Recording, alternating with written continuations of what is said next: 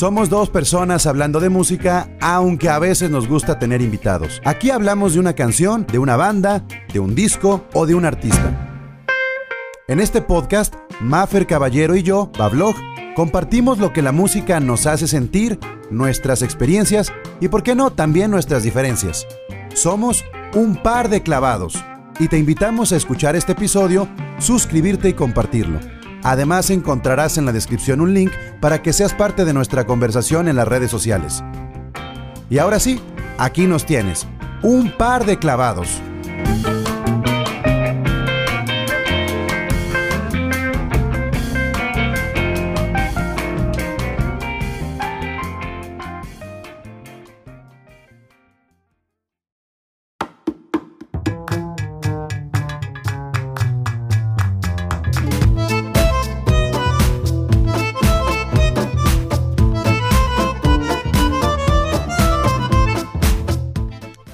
Escuchas? Hola, Mafer, ¿cómo estás? Muy bien, ¿tú?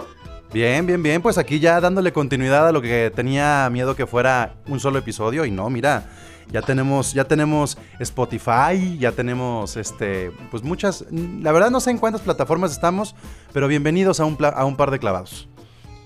Siento un poco extraño ver mi nombre en Spotify. No sé. ¿Sí? Es eh, es como, soy famosa. No, espera, no lo soy. Pues eh, es, de entrada es raro ya googlear un nombre, ¿no? Propio, así como estar, estar tecleando tu, propio nombre ya es, es raro, pero, pero deja tú escuchar, este, ver tu nombre, escuchar tu voz, cómo, cómo, cómo sientes ese, ese contacto ya de estar ahí un par de clavados como un podcast eh, trepado ahí en, en, en la red. Bueno amigos, yo solo quiero decir que por una módica cantidad les puedo grabar cualquier, cualquier saludo de voz para el teléfono. ya saben que pueden, pueden tener la voz de Ana Torroja en su teléfono.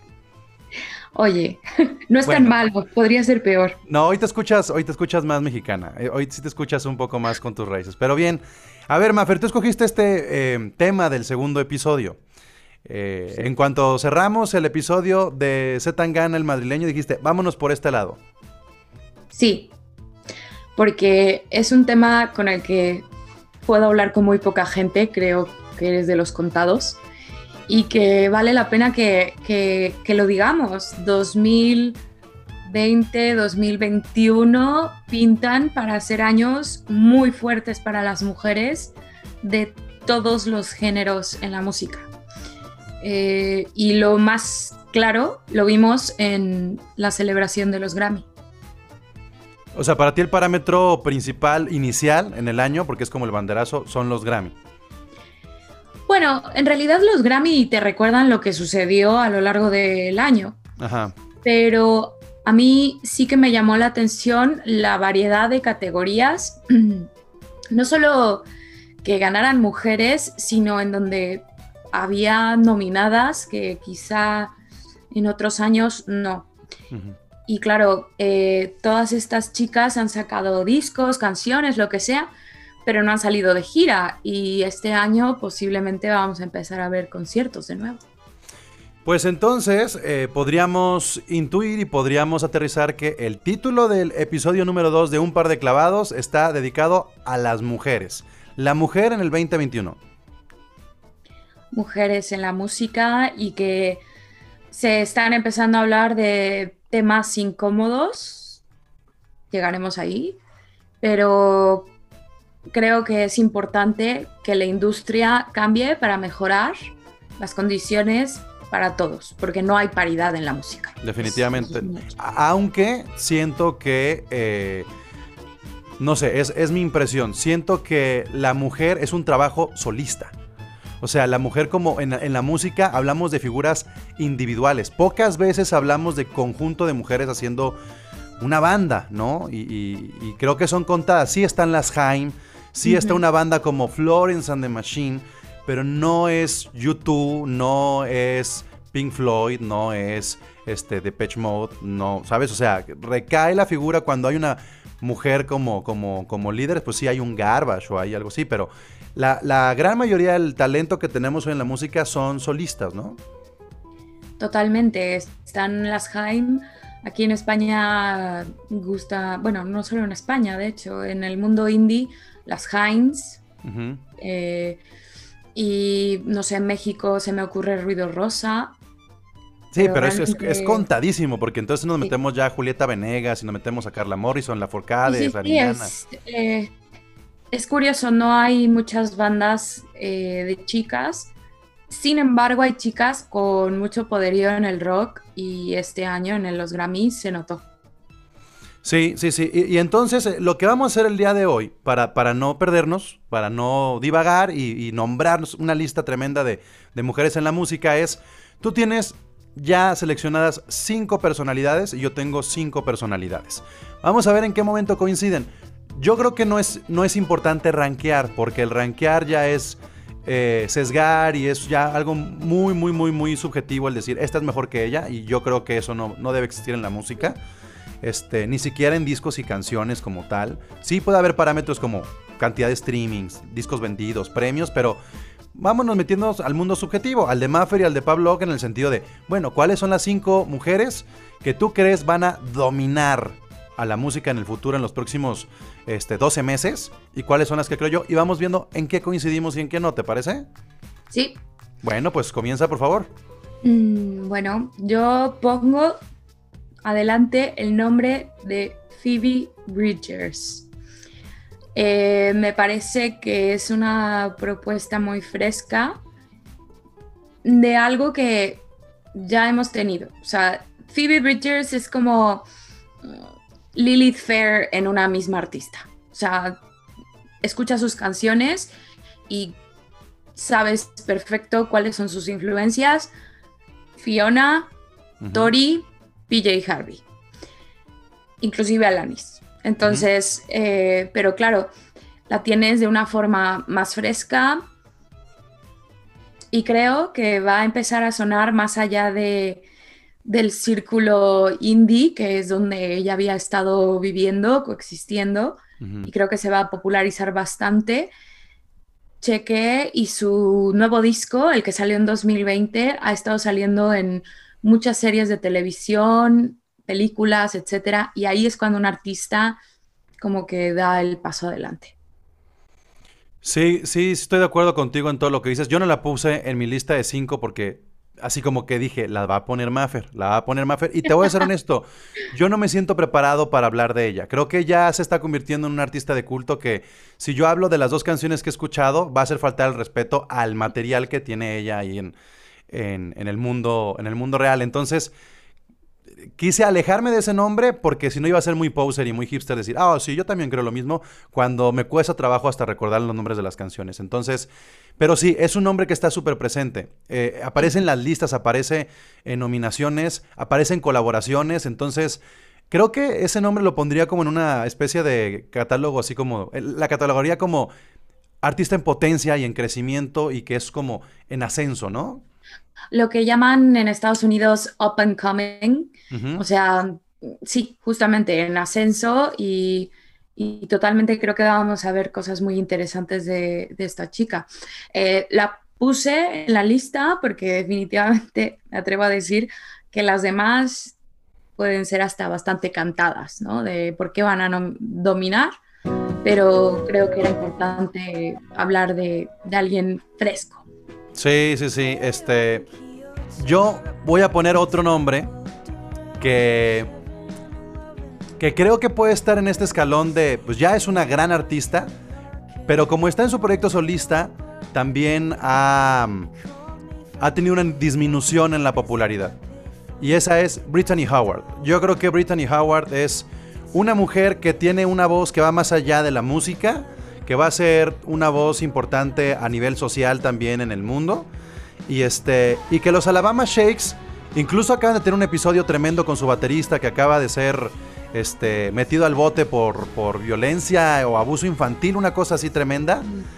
Entonces, este, creo que Brittany puede ser, eh, o ya lo es, pero le hace falta dar ese paso para que la pongan ya en el gran, este, en la gran vitrina de las mujeres poderosas en la música, ¿no? A ver, eh, un poco lo que le pasa a Brittany Howard, eh, que yo la conocí, la entrevisté en mis años mozos en la radio universitaria, no voy a decir que estación de radio, Ajá. pero... Ibero. eh, sí, rima con ñero. Em, el caso es que Brittany tiene un problema y es que no cumple los estándares de lo que la gente quiere ver encima de un escenario. Y estoy siendo muy ruda diciéndolo, pero la realidad es que tristemente a las mujeres en general, pero en la música se nos juzga por todo, la estética. No vale solo que seas una buena cantante, una buena bailarina, una buena intérprete, tienes que ser agradable a la mirada, ¿no? Porque si no, entonces tendríamos a Beth Dito cerrando festivales pero es la única que se me ocurre que además Bedito llegó y lo hizo su, rasgo de personalidad. mira lo que me voy a poner y va a ser lo más punk que has visto en tu vida, ¿no? Sí. Eh, pero ese es el único problema que le veo a Brittany Howard para, para despegar y es una tristeza porque antes decíamos, no, pero mira, Adele 30 eh, kilos después. Ah, operaciones de cirugías, digo, cirugías de, la, nariz, la cara, la... Qué decepción lo de Adele, ¿verdad? O sea, no, a, mí, fíjate, perdón, es que cada quien puede ser este, con su cuerpo lo que quiera. A mí el problema es que llevamos cinco años sin Adele y hemos visto una evolución de Adele muy alejada de su arte, que estoy esperando que regrese Adele para ver qué nos va a presentar Adele. ¿Qué vamos a ver? ¿No? Porque, porque sí puede ser una transformación solamente de superficial o puede ser una transformación súper plástica que la lleve ya a hacer otras, otro tipo de, música, ¿no? A ver, si lo hizo por salud, porque se le dio la gana, oye... Mm, Fue mamá, creo, ¿no? Sí, y, y bueno, al también decir que todas las gordas están mal de salud. No, no, no, no, pero eh, además, además, creo que juzgar, porque tú estás hablando del peso de Adele, pero para mí Adele es, es de las artistas pop, más guapas que tiene la industria, ¿eh? Mm, o sea, eh, neta, neta, neta, porque también vamos a caer en este estereotipo de, ay, bueno, sí, tenía sobrepeso, pero era guapa, pero era, o sea, sí cumple con otro tipo de estereotipo, ¿no? Pero Brittany Howard tiene el problema, a diferencia de Beth Dito, eh, que mm, ella no, o sea, no alude a esto y la industria va a ser cruel con ella y el público también. Entonces, con los Alabama Shakes, eh, pues eso pasaba un poco desapercibido, pero mm, yo ahí por eso la pondría en dudas, que me parece una artista increíble, una vocal increíble y la verdad es que... Guitarrista que también, también es importante destacar cuando suben con un instrumento, ¿no? Total.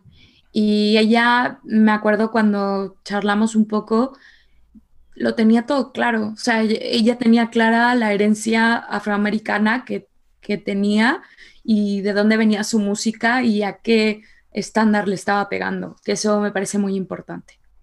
Pues ahí están, van dos, vas tú con la segunda. van a decir, Lana del Rey. Ok. Ok, Lana del Rey. Yo no la puse, pero ok, entiendo por qué la puedes poner. Además de que está estrenando disco, es un disco distinto a lo que hemos visto de Lana. Sorprende que se haya aventado a hacer algo tan diferente porque pues su último disco había tenido muchas alabanzas de la crítica Buenísimo. Sí, pero ella estuvo involucrada en bastantes problemas. Eh, supuestamente la acusaron de racista, toda esta cultura de la cancelación, eh, de racista, de que hacía apología a la violencia machista.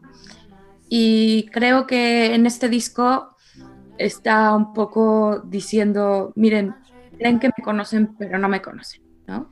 La canción que acabas de poner, la de White Dress, te cuenta una historia de cómo ella era una mesera y, y que la miren ahora, ¿no? Como diciéndote, mira, no me vas a contar el mundo real, yo lo he vivido. Y, la verdad es que es curioso porque a mí siempre me ha gustado mucho las letras de Lana del Rey, eh, porque me veo identificada y tal vez me veo identificada porque yo he sufrido esa violencia machista. Nunca sentí que estaba haciendo una apología, que eso estaba bien, simplemente era hablar de una realidad. Pero definitivamente creo que vamos a ver cosas interesantes de ella. En cuanto pueda saldrá de gira. Tiene ya dos discos que promocionar. Y la verdad es que los conciertos de Lana del Rey te la pasas increíble. Siete discos en nueve años es lo que ha hecho Lana del Rey, que también es una de esas cosas que se tienen que aplaudir en estos tiempos porque lanza los discos y son discos conceptuales, son discos de principio a fin redondos, este, sí están los sencillos, los hits, todavía no pegan sus hits a, nivel del primer disco, este, a Blue Jeans y ese tipo de cosas, porque fueron hits remixeados que se convirtieron como en otra cosa, ¿no? Summertime, ¿cómo se llama? Summertime Madness, ¿se llamaba? ¿Cómo? Sadness. Summertime, Sadness era también algo que se convirtió en un himno hasta del EDM. O sea, tenía mucha electrónica al principio de su carrera y la fueron abandonando y le, creo que le hizo bien porque es de esas eh, artistas que necesitan estar solas con ellas. O sea, no tener esa pirotecnia alrededor porque se distrae lo que realmente, lo que realmente imprimen en su música. Y, y son como honestas y son como muy ellas, se nota que está involucrada en toda la composición. Para mí el Norman fucking Rockwell es de los mejores discos de ese año, del 2019. Es un discazazazo, se me hace muy bueno. Y, siempre va a ser un, disco de Lana del Rey, siempre va a ser infravalorado porque han venido muchas artistas a, ponerse encima de ella. No la puse yo en, mi, en mi lista de cinco Maffer por una razón. Porque sí estoy empaquetando a una figura que... O sea, ahí te van los tres nombres que estoy empaquetando y los voy a quemar ya. Lana del Rey, Billie Eilish y Lord. Se me hacen este, tres grandes artistas. Para mí es tiene más valor lo que hace Lana del Rey que a las otras dos. Y si no pongo a Lana del Rey, no voy a poner a Billie Eilish y no voy a poner a Lord. O sea, no voy a poner a, ellas que tienen como otro impulso por generación, por redes sociales, porque traen una carga que va más allá de la música bien importante, sobre todo el caso de Billie Eilish, este, que muy probablemente Lord también traiga nuevo disco este año, pero las voy a dejar fuera de la lista porque se me hace que, este, que el nivel de influencia son como chispazos todavía o que todavía no se han ganado esa... O sea, a mí me molesta mucho de repente ver que una Billie Eilish le haga un tema a James Bond tan rápido, ¿sabes? O sea, como que digo, espérate tantito, dale tantito. Sam Smith, eh, o sea, no es, no es una cuestión de una mujer, Sam Smith si quieres. A mí se me hace que, que, que, lo hacen ya en ese sentido de, bueno, ahí viene la película del 007, ponga al artista de moda, en lugar de, tiene ya las tablas, tiene ya como ese, ese, ese legado, podríamos llamarlo de esa manera, ¿no? Que no sea un chispazo. Ya, a ver, yo no quiero hablar demasiado de Billie Eilish porque nunca he conectado demasiado con su música. ¿También la vas a dejar fuera? Sí. Ah, qué bueno, qué bueno. Pero no soy inmune a ver, a mí me gusta muchísimo esto va a sonar un poco raro, pero observar a la gente y escuchar sus conversaciones. Y más de una vez he visto a chavalas, por ejemplo, cuando, cuando anunciaron que iba a venir al festival, que es como el Corona Capital aquí en Madrid, el Mad Cool, eh, que, iba a venir Billie Eilish. Me acuerdo que en cuanto salió el aviso en internet, yo iba caminando y vi un grupo de, de chiquillas como de 15, 16 años y empezaron a gritar, Billie Eilish, Billie Eilish, así súper emocionadas. Y, como que me tomó de sorpresa. Y luego tenía merch hasta en una tienda como HM, que, oye. Eh, sí, no, no, entonces, tal vez creo que tú y yo, Billy, mm, estamos completamente desconectados de ese rango de edad en donde Billy significa todo. Y, eh, eh, yo, voy a agregar otra cosa. Eh, sí, el proyecto se llama Billie Eilish, pero también tanto tiene el crédito ella como lo tiene su hermano. Y, se, me hace que es también un juego de mercadotecnia y no es por quitarle el mérito a ella, insisto, pero artísticamente hablando, Creo que eh, Fainías es como, como también un geniecillo detrás del proyecto que se le tendría que dar más valor. Y ella se lo da. O sea, ni siquiera es una onda mía. Ella se lo da en los discursos, ella se lo da cuando van por un premio, eh, se lo da en sus redes, se ven las entrevistas. Ella le da ese crédito al carnal y él ya está empezando su carrera, lo que sea. Pero yo creo que a Billie Eilish le hace falta un, segundo material bien ponchado para decir que no es un One Hit Wonder de eh, Aquí estamos invocando al demonio de las redes, ¿eh? Pues que, nos, que nos digan, que nos diga la banda, a ver, a ver, si ya estamos viejos o si realmente, o si realmente alguien puede estar eh, coincidiendo con nosotros, pero, pero me, da gusto que coincidamos porque entonces, este, hubiera sido muy fácil poner ese nombre incluso como top número uno si pusiéramos una especie de ranking. Ya, pero no, no, no está ahí, no está ahí. De hecho, te diría que más mérito artístico me merece Lord. Eh, cuando vi el tributo que Lord le hizo a David Bowie, vamos a decirlo, el de Lady Gaga fue terrible. El de Lord estuvo tan bien que el hijo de Bowie dijo, chapó, o sea, bien. Así es como debía ser, ¿no? Entonces, no sé, ¿les faltan tablas a Billy y a Lord? Sí. Lana del Rey creo que después de el penúltimo disco se está encontrando mucho más ella y esta es la, digamos, ya está sentando sus tablas de así soy yo y yo tengo este concepto y no me importa lo que digan de mí. Muy bien, pues mi turno, mi turno y voy a soltar ya que la nombraste, voy a poner a Lady Gaga. O sea, definitivamente Lady Gaga tiene que estar ahí. Lady Gaga para mí es de esas artistas que, eh, o sea, tenemos a Madonna, tenemos a Britney y el resto es de Lady Gaga. Y aunque no tenga un material, digamos, eh, en promoción, eh, sigue siendo una persona que aparece y que aparece y que aparece y aparece en un Super Bowl y aparece cantando el himno de los Estados Unidos con Joe Biden. Y sí, tiene un montón de, de aristas por ahí que tienen que ver con la forma en la que se comunica con los fans y mis monstruos y, y aparecí vestida con carne y lo que sea, pero para mí Lady Gaga sí tiene una influencia permanente. Eh, tenga o no tenga un álbum, ella influye. Y si aparece mañana con una colaboración o aparece un escenario, va a sacudir y va a simbrar. Y yo pongo a Lady Gaga porque pues, ya lo hizo, lo hizo con, Joe Biden. yo tengo que respetarle ese momento eh, en este 2021 para lo que representó en, en los Estados Unidos que ella estuviera cantando el himno nacional. Pues, ¿qué te diré? A mí me gusta la Lady Gaga del principio. Ah, no, definitivo, sí, sí, sí, sí, sí. Ese disco a mí me volvió loca las veces que... Fame se llama, ¿no? Sí. Sí, no, Las veces que lo bailé al borde de la coma etílica, mm, he perdido la cuenta. Últimamente creo que aprecio más su carrera como actriz que como cantante. Pero también es cierto que yo y las discotecas ya ahora no. Y si voy a discoteca, la verdad admito que me gusta ir a los lugares donde me van a poner un cerdo reggaetón. No, estoy buscando pop, techno. No, no. Estoy buscando, sí, el reggaetón. Entonces, te lo respeto, te lo respeto, pero yo no la meto ahí. Ok, está, bien, está bien. Este, ahí es donde yo me gano a la gente en las redes sociales y vienen los fans de Lady Gaga y, decir, Pablo, no, no es cierto, ni siquiera, ni siquiera.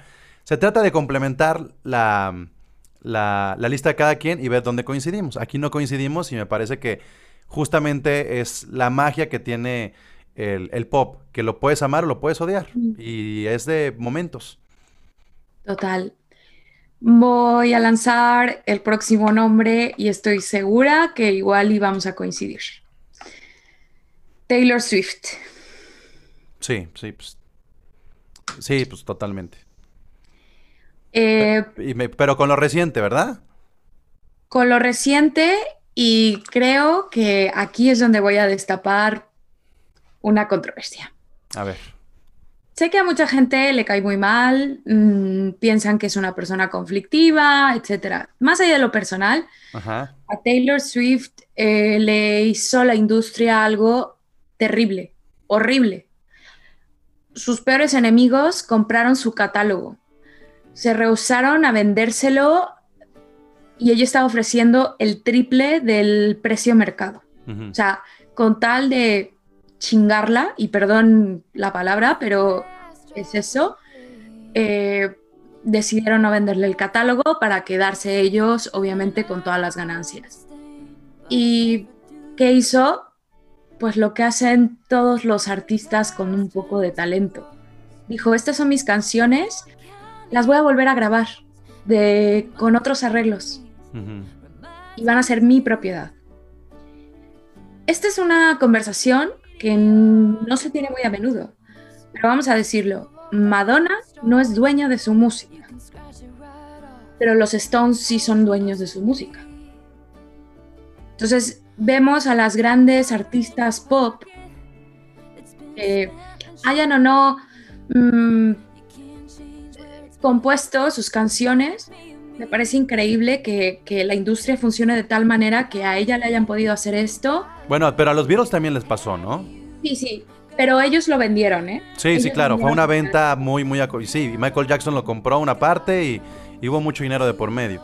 Pero al final del día... Y claro, Taylor Swift firmó un contrato y firmó un contrato abusivo y estaba chavita, tenía 16 años. Eh, yo no digo que lo que estaban haciendo era ilegal, solo digo que mm, está jodido. Pero entonces eh, empieza la controversia porque ella se gana un Grammy eh, por Folklore, que además es el álbum del año y ya tiene tres álbums del año y está al mismo nivel que Sinatra, Stevie Wonder y Paul Simon de Simon and Garfunkel. vamos a ponerlo en perspectiva. Y ahora está la controversia de si con estas nuevas grabaciones de sus canciones anteriores ella puede eh, competir por Grammys. Están decidiéndolo todavía, pero... Sería intrascendente, la verdad, también.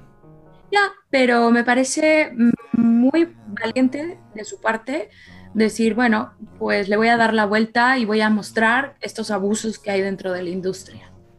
Y pues creo que ella va a estar dictando el paso de cambios, no tanto en la música, sino cómo funciona el tras bambalinas, la empresa en sí. Y lo más valioso para mí, que soy cero fanático de Taylor Swift, fue que me ganó. O sea, que yo estaba alejado de Taylor Swift, que la tenía como etiquetada de una manera, este, no diría que, mal, o sea, muy justificada por cuestiones de generación. Nunca me había ganado. Y, y esto que escuchamos, por ejemplo, de fondito que es con Bon Iver, porque además hasta la colaboración es súper auténtica, ¿no?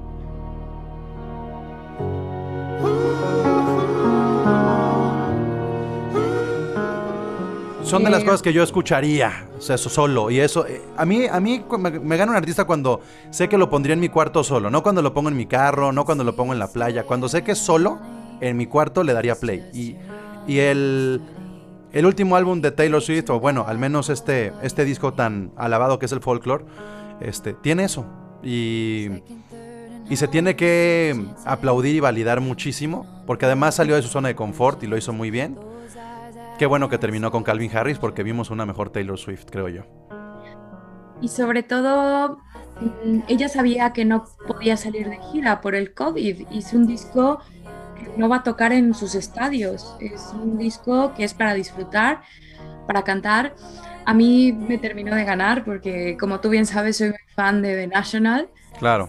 Obviamente la colaboración con Aaron Dresner eh, me parece genial, pero también en el siguiente disco, después de Folklore, como el lado B, tiene una canción con Matt Berninger. Y Matt Berninger dijo que, que hacer un dueto con Taylor Swift había sido muy complicado simplemente porque ella era una artista que tenía todo súper claro. Y que ahí ella tomó las riendas. Y creo que eso es algo que la vemos muy rubia, muy y hay que decirlo, es una chica que lleva desde los 16 años escribiendo hits y apenas se le está reconociendo que tiene más de una beta. Claro. Está, bien. Pues ahí está entonces el nombre de Taylor Swift. Ahora Me voy a ir por. Me voy por la fácil o por la que. Mira, yo sé que vamos a coincidir en una, en una de las dos que tengo. En otra no, en otra sí. ¿Cuál quieres? ¿En la que coincidimos o en la que no? La que no. Ok, Beyoncé. Te equivocas, coincidimos. Ah, mira, qué bueno. Pues ahí está. Beyoncé, permanente, permanente Beyoncé, creo que es, es de las mujeres que representan todo el tiempo. Representan todo el tiempo algo, ¿no? Total. No se puede agregar nada. B es B. Eh, y la verdad es que tiene una, unas bajo la manga y es que Jay-Z está muy involucrado en su producción, no la deja meterse a un estudio con cualquiera. Entonces, absolutamente todo lo que hace Beyoncé tiene unos niveles de producción que... ¿La has visto en vivo? No, no, y tengo muchísimas ganas, de verdad, tengo muchas ganas. Es, es uno de los mejores shows que he visto. O sea, es es junta lo mejor que puede tener el espectáculo en vivo, que es la orquesta, que es el baile, que es los visuales, que es ser sexy, que es la ropa, que es este la, voz, la personalidad, se nota todo arriba del escenario y eso, eso lo tiene, lo tiene Beyoncé. Creo que es también de las mujeres que sin ella no se entendería un mar de mujeres. O sea, no podríamos tener a Cardi B, a Rihanna, a este, en, más o menos a la par a una Alicia Keys, este, creo que representa y sobre todo para la música, este, pues con influencia del rhythm blues y del soul y todo esto, es un parteaguas del tamaño de qué te gusta, Areta. Sí, definitivamente. Eh, Beyoncé además es una señora, o sea, y una señora lo digo con S mayúscula porque sus colaboraciones siempre son con gente en la que ella cree en el proyecto, los impulsa, los arropa. Eh, obviamente, todo esto está calculado al, digamos, al centímetro. O sea, ella y Jay-Z no deja nada sin atar. Y me atrevo a decir que no hay artista femenina en este momento tan poderosa como Beyoncé. Es lo que es. Para mí superó a Jay-Z. O sea, Jay-Z eh, como empresario, sí, es Jay-Z.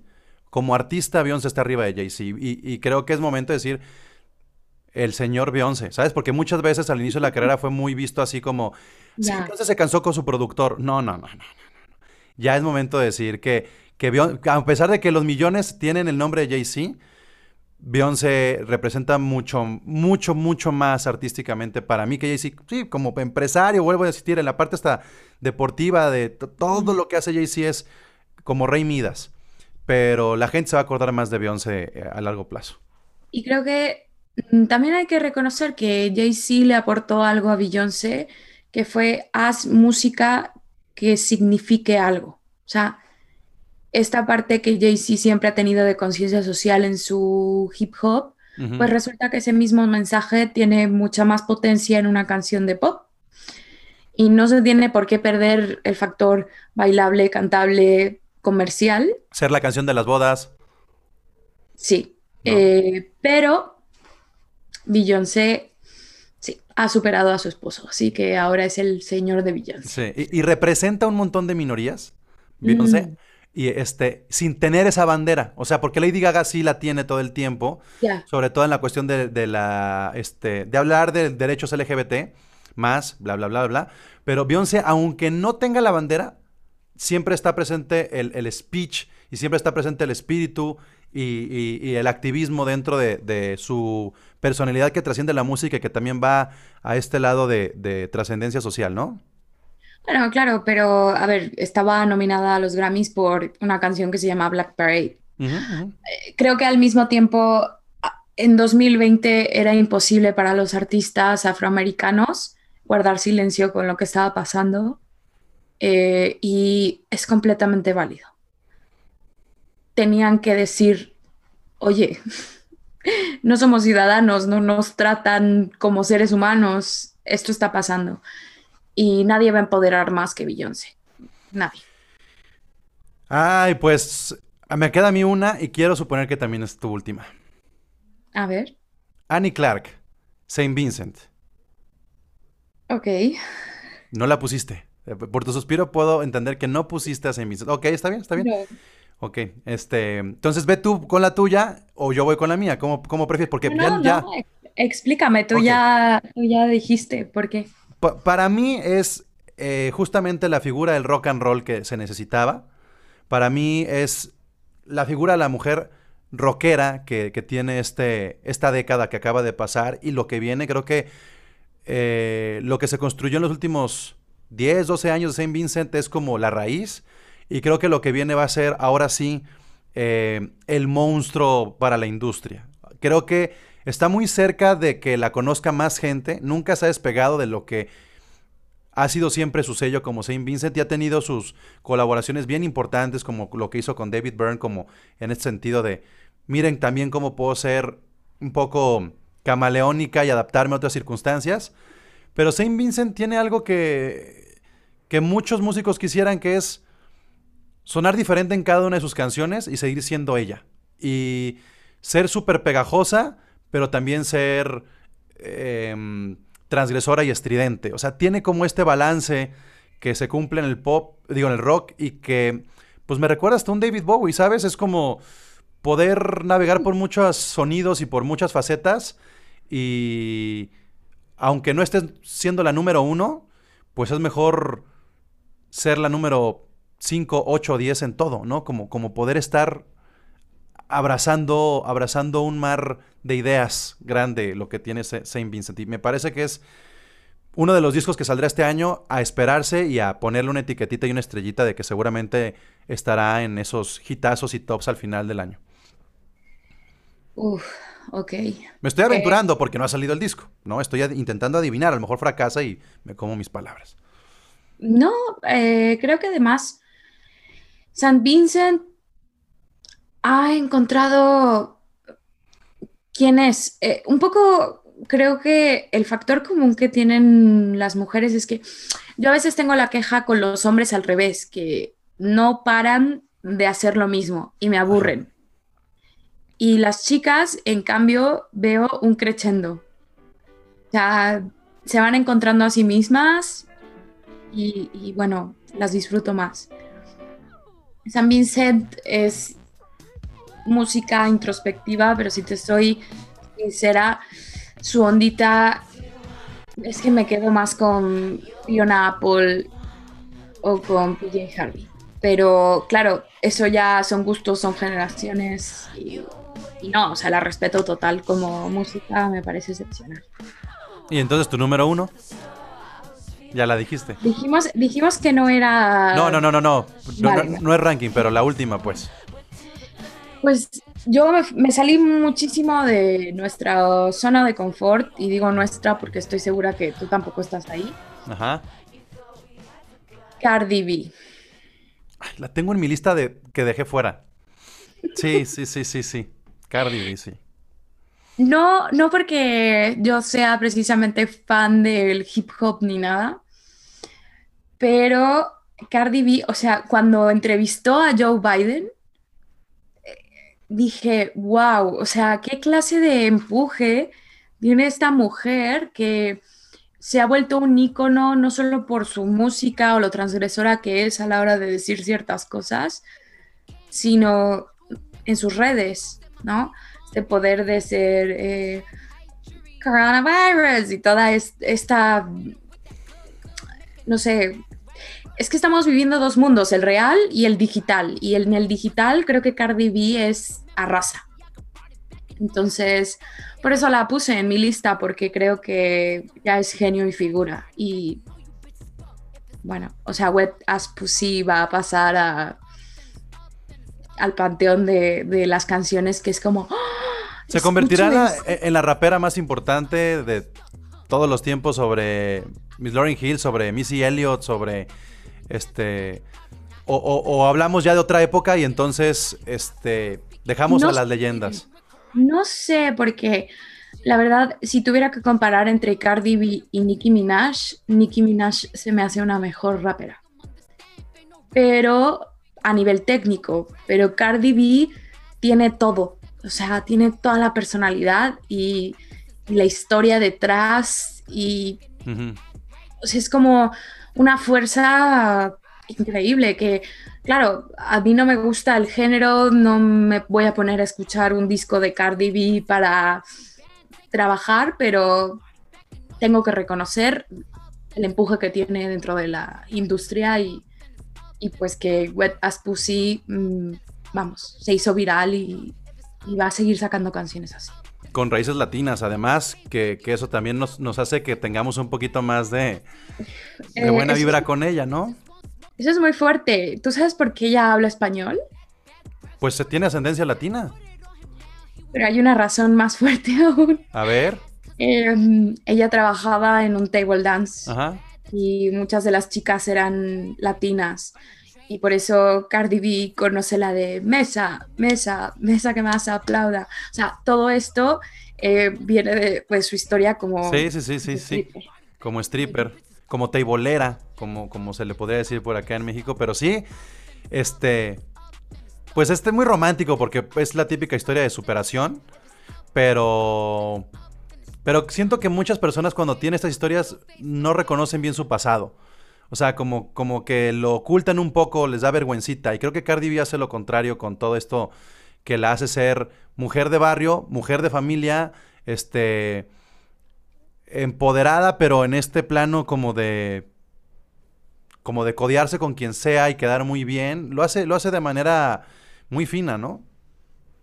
como que sabe hablarle al, pueblo, porque ella es del pueblo, ¿sabes? Eh, es muy loco decirlo así, pero es cierto, te habla como al tú por tú y no estás idealizando, ella nunca hace como que sea una santa o una buena persona, saca sus opiniones a veces controversiales y dice cosas que no debería decir, pero creo que eso le da valor a su figura. Por eso digo que es genio y figura, o sea, más allá de su canción, de sus canciones o de su música, tiene algo que, que la hace una fuerza importante para mí. Estamos completos en este episodio de Un par de clavados. Nada más te quiero este, preguntar algo y a ver cómo me lo contestas.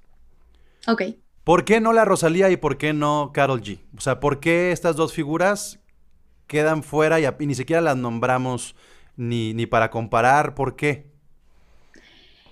La Rosalía, ¿por qué no? Bueno, porque yo realmente creo que un segundo disco después del mal querer va a ser muy complicado. Tiene que probarme que tiene las tablas. Sé que tiene el talento, pero no sé si, si va a llegar ahí. Ok.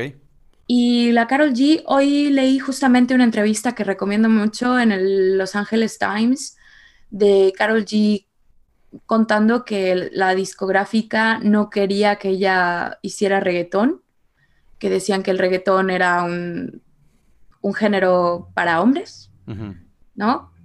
Y ella desafió todo eso, ¿no? Y ahora es la bichota. Eh, ¿Por qué Carol G no? porque, no, no sé, como que... ¿Porque son dos canciones? Sí, exacto, o sea, algo, algo le hace falta. No sé decirte qué es, porque Bad Bunny lo tiene y Carol G no. Detesto ponerlo así, en esos términos, pero bueno, tal vez con este nuevo disco que va a sacar mm, me, me prueba que estoy equivocada. Ojalá, ¿eh? Yo quiero ver a más mujeres desafiando todos los cánones. La Nina, por ejemplo, también me gusta muchísimo en, en reggaetón. Miss Nina, perdón. Pero no las pongo como una fuerza. Un... No, y además hay unas que no, o sea, también cuando hablamos de Latinoamérica, eh, es muy complicado meter en una lista de este tipo a una Nati Yu, a meter a una Natalia Lafourcade, a meter a una Mala Rodríguez, a meter a una... O sea, es, es, muy complicado insertarlas en una lista de la, de la magnitud de la que estamos hablando ahorita, ¿no? Porque la influencia se queda ya como regionalizada, no estamos hablando de un poder de industria que pueda sacudirla, que pueda moverla, agitarla para que pase algún cambio o, para que aparezca en un escenario del tamaño de los Grammy, de los Oscar, de Super Bowl, de estos lugares que son ya de millones y millones y millones por todo el mundo. De hecho, te diría que mm, así latinoamericanas o inclusive españolas que tengan esa fuerza, Julieta Venegas y La Furcade. Pero ahora mismo no están en activo. Mm, Natalia creo que necesita dar un paso adelante, salirse un poco de la onda en la que está, porque ya le funcionó, ya nos probó algo. Tributo a lo folclórico, tributo a lo folclórico y todo esto, ¿no? Sí, y creo que Julieta Venegas está concentrada más en otras cosas. O sea, ella ya un poquito pasa de todo el asunto. Está viciada, ¿no? Como le pasó a Molotov, como le pasó a Café Tacuba, como le pasa a estas bandas que ya viven de lo que tienen y, sacan cosas en automático. Total. Y también Shakira, no podemos olvidarla. Mm, pero. Bueno, Shakira y J-Lo. Creo que J-Lo tuvo un revival importante. Claro pero ambas están como pasmadas. Shakira no, sé qué pasa, no sé por qué no graba nuevos Es que para mí Shakira y J-Lo entran en este juego pitbullesco de, colaboraciones, ¿no? Y con Ricky Martin y con Maluma y con y ahí yo pierden mi respeto. O sea, mm. em, cuando empiezan a caer en esta, en esta dinámica de... Madonna. Mm, no, ya, ya. Ahora sí, ahora sí. Perdón, pero el siéntese señora sí aplica en este caso de Madonna.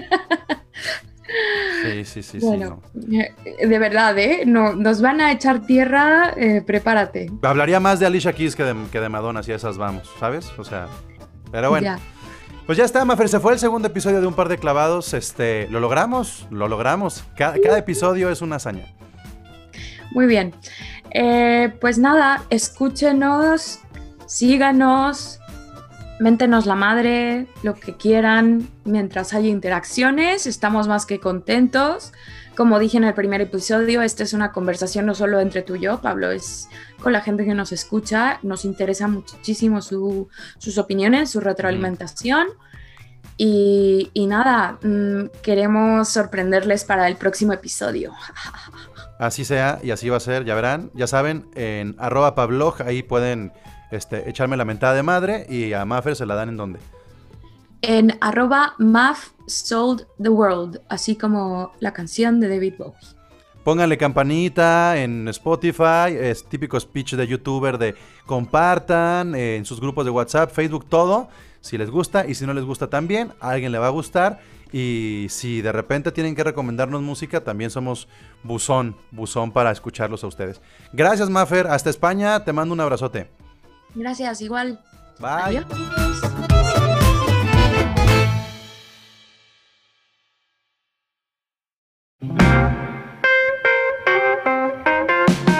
Esto que acabas de escuchar es un par de clavados. Nos puedes escuchar en Apple Podcasts y también en Spotify. Comparte y califícanos. Queremos saber de ti. Estamos en Twitter en arroba world y en arroba pablog con bechica. Adiós.